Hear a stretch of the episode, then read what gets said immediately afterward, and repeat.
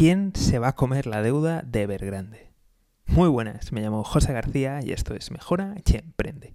Hoy vamos a hablar del desglose de la deuda de Evergrande.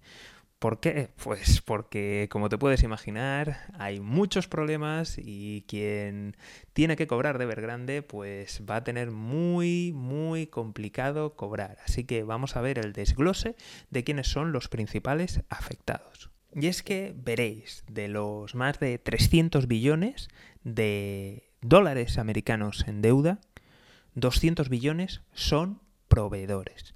Repito, 200 billones son proveedores. Esto lo que implica es que los principales tenedores de la deuda son pymes, otras constructoras, desarrolladores, personal que, trabaja para ellos, estamos hablando de empresas que, fabrican las materias primas con las que hacen los edificios, en fin, eh, tejido productivo, economía real, que realmente se va a llevar el, principal hachazo de este golpe. Por otra parte, en la siguiente derivada que, que se va a llevar el golpe de esta quiebra va a ser el sector bancario, ya que el 29 de los bancos está implicado en préstamos a este tipo de, de promotores.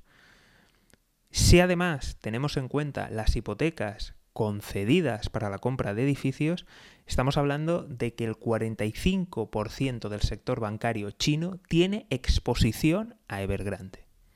Así que, como os podéis imaginar, esto va a impactar directamente en, la economía real, va a impactar en el empleo y también va a impactar a, los bancos, a los balances de, los bancos. Con lo cual vamos a ver una ralentización económica aún mayor de, la esperada dentro de China que, en fin, digamos que algunas cuentas pues no, no salen y no encajan y podríamos ver incluso problemas eh, sociales dentro de, de la nación, ya que cuando al final, este tipo de regímenes autoritarios eh, hacen un pacto, eh, ¿cómo decirlo? No, eh, no por escrito, no algo, no es algo, ¿cómo decirlo? No, es algo formal, pero de manera informal se sobreentiende que estos regímenes, pues bueno, no, no tienes libertad, no puedes votar, hay determinadas cosas, pero a cambio te dan una, o deberían de darte una estabilidad, un crecimiento y un progreso. Vamos a ver qué, pasa ahora que como mínimo eh, la velocidad de crecimiento se va a ralentizar y esto es un problema muy grave a la hora de crear empleo dentro de, China. De hecho, me gustaría hacer un pequeño programa simplemente hablando de, todo esto, del empleo en, en, China, de las cifras de desempleo, de cuál es el impacto y pues de algunas de las eh, mentiras, algo así, comillas, comillas, o mentirijillas, o de cocina en los datos que, que nos presenta China.